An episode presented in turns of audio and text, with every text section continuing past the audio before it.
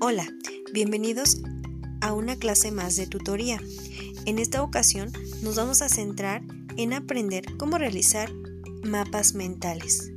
Te voy a enseñar cuál es la importancia de poderlo realizar correctamente y esto es para que tú los puedas aplicar en cualquiera de tus asignaturas. El mapa mental es una de las técnicas de estudio que tú debes tener en tu repertorio para poder hacer frente a las necesidades de tu aprendizaje. Sean todos bienvenidos y no olviden enviar sus asistencias.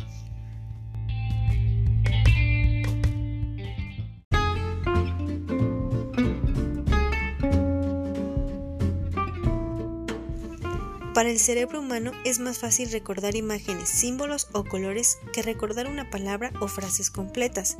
Los mapas mentales son utilizados en muchos aspectos de la vida diaria, apoyan mucho el proceso de enseñanza-aprendizaje. El mapa mental está constituido por imágenes que representan ideas y conceptos de un tema dado. Por eso son muy útiles a la hora de organizar las ideas de un tema. Debido a que los mapas mentales no poseen una estructura lineal, las ideas fluyen más rápido y se relacionan más libremente, permitiendo desarrollar la imaginación. Puede utilizarse como una estrategia para resolver un problema de organización de información cuando te pidan una tarea y tengas que sintetizar un tema.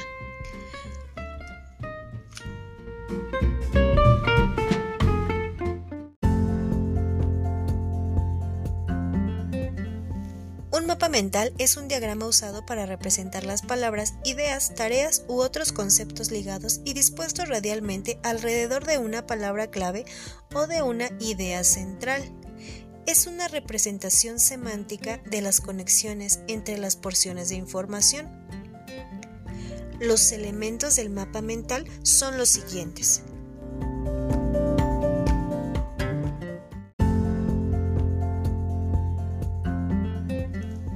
Asunto central. Es el centro del mapa mental y deberá estar formado por un dibujo, concepto o ambos que represente el tema a desarrollar. Hay que recordar que un asunto puede provocar numerosas asociaciones. La parte central debe ser la más llamativa del mapa mental. Observa el ejemplo.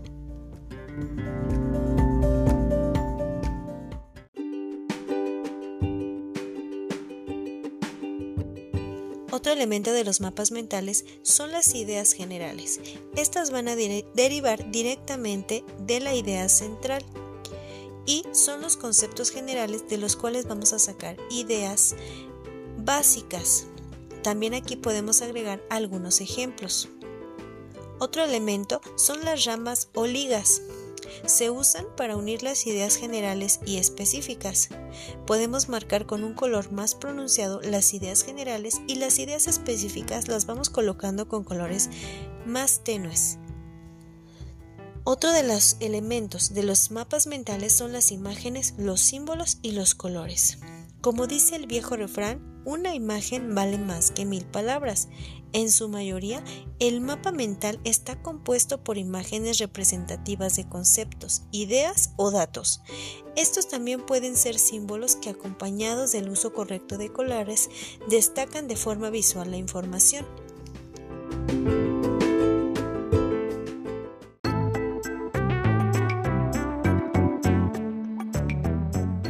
Hay diversas maneras de poder realizar mapas mentales.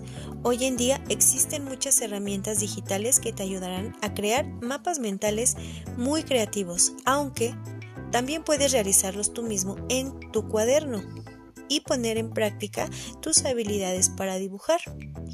Te voy a mencionar algunas plataformas que te permiten crear mapas mentales. La primera de ellas es Free Mint, que es un programa gratuito para realizar mapas mentales. Cartú es un portal web que te permite realizar la búsqueda de mapas mentales. Mindomo es un programa gratuito para realizar mapas mentales también. Entre otros eh, programas que existen para que tú puedas apoyarte y puedas aprender mejor cómo enlazar ideas de un tema. Espero que este pequeño tema te haya servido para aprender más sobre los mapas mentales y puedas utilizar esta técnica para realizar algunas de tus tareas. Agradezco tu atención y nos vemos la próxima semana en una clase más de tutoría. Hasta pronto.